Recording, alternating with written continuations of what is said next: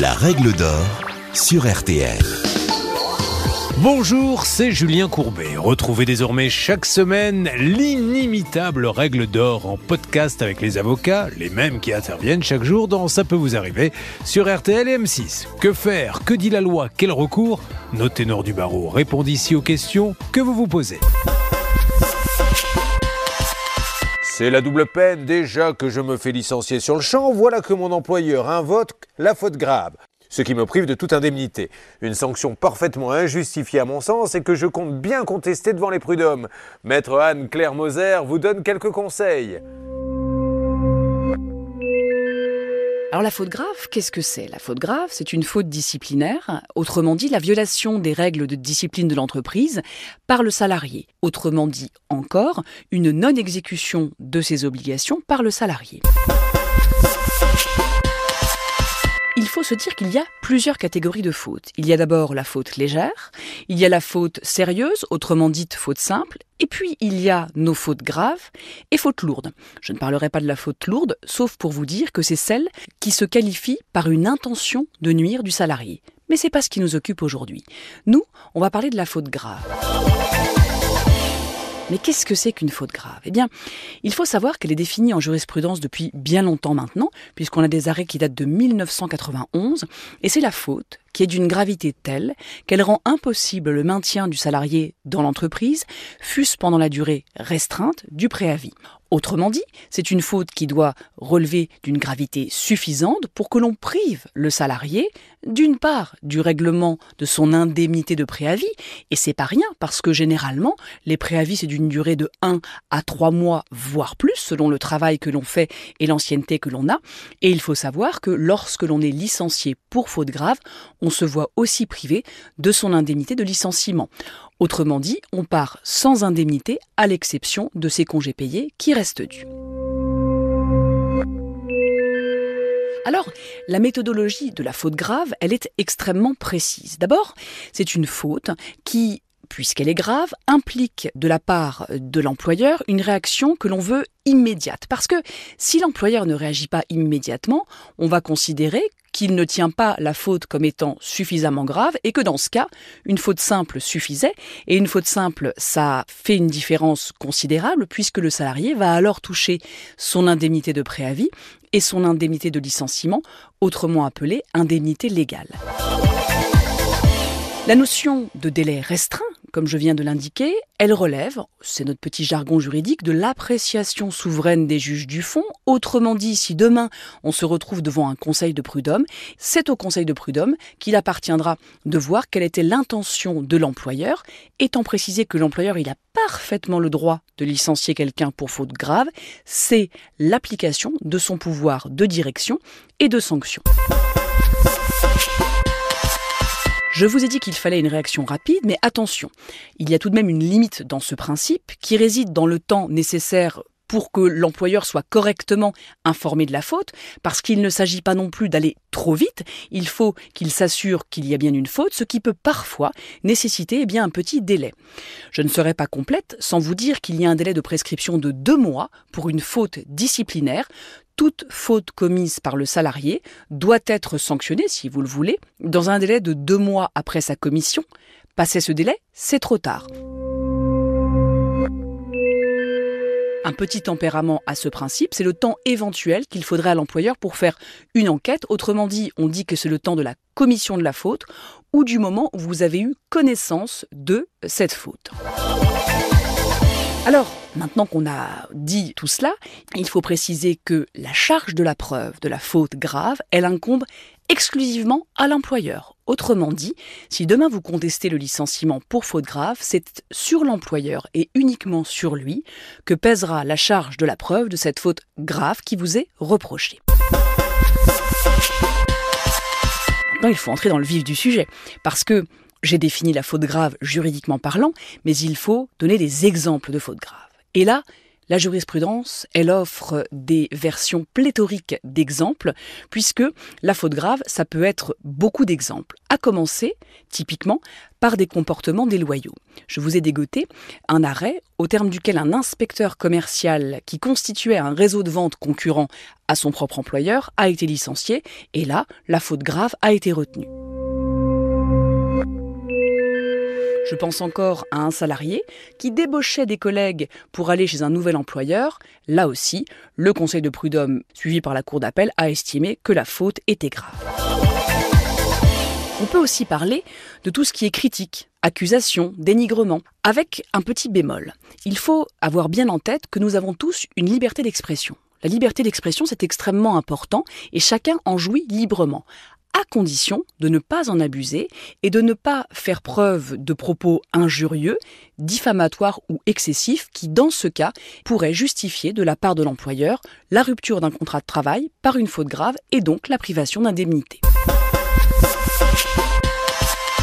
Comme exemple de propos injurieux ou alors de diffamation, on a l'exemple d'un salarié qui avait dénoncé de mauvaise foi des faits de harcèlement moral. Autrement dit, il savait qu'il racontait des carabistouilles. Eh bien, son employeur s'en est rendu compte et cette personne a fait l'objet d'un licenciement.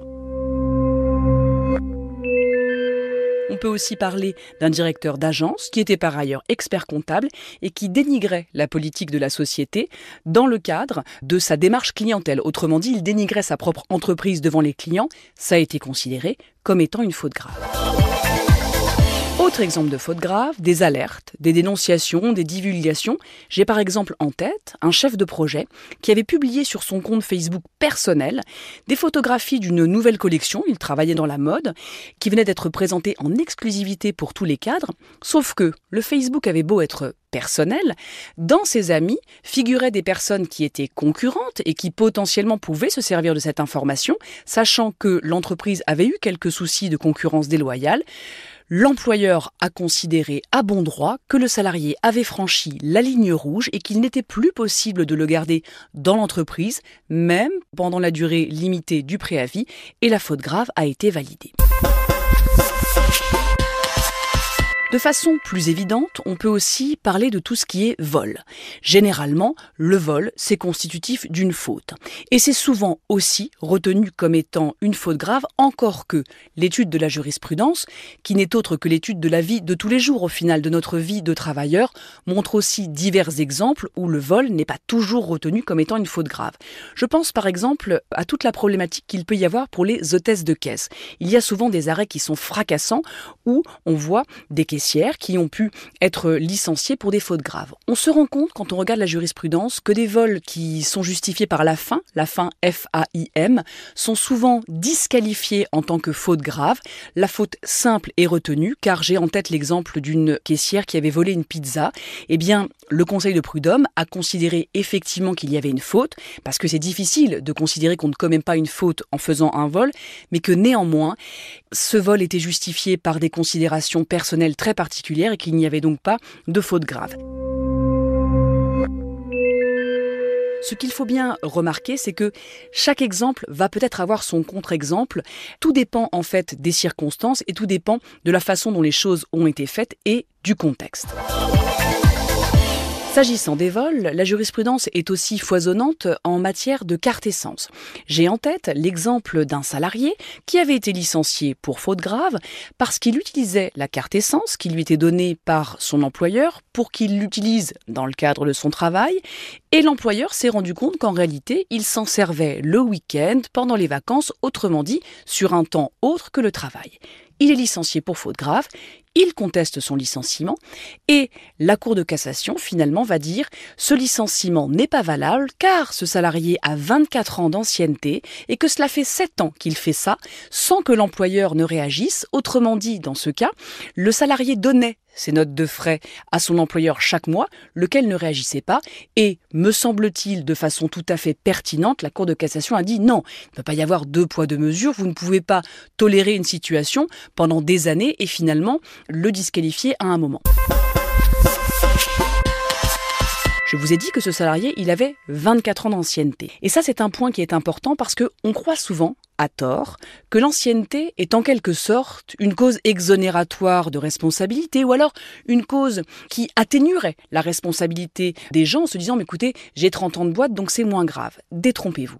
La Cour de cassation a encore eu l'occasion de nous le rappeler dans un arrêt du 8 février 2023 où elle explique bien que l'ancienneté en tant que telle n'est pas de nature à disqualifier la faute grave, autrement dit. Ce n'est pas parce que vous êtes super gradé dans l'entreprise en ce sens que vous avez beaucoup d'ancienneté que la faute que vous avez commise pourrait ne pas être appréciée comme étant une faute grave. Soyez donc extrêmement vigilant, mais rappelez-vous qu'il y a de toute façon toujours une appréciation au cas par cas. Autre grande famille, si je puis dire, euh, d'exemples de fautes graves, tout ce qui est détournement, falsification. Et j'ai en tête l'exemple d'un agent d'assurance qui faisait transiter les fonds de ses clients par son compte personnel. Il avait été rappelé à l'ordre à plusieurs reprises par son employeur. Il a continué. Il a été licencié à bon droit pour faute grave. On a aussi ce préparateur en pharmacie, enfin en tout cas celui qui aurait bien aimé l'être, mais qui ne l'étant pas avait fabriqué un faux diplôme qu'il avait fait valoir à son employeur et quand ce dernier a découvert le poteau rose, il l'a licencié pour faute grave.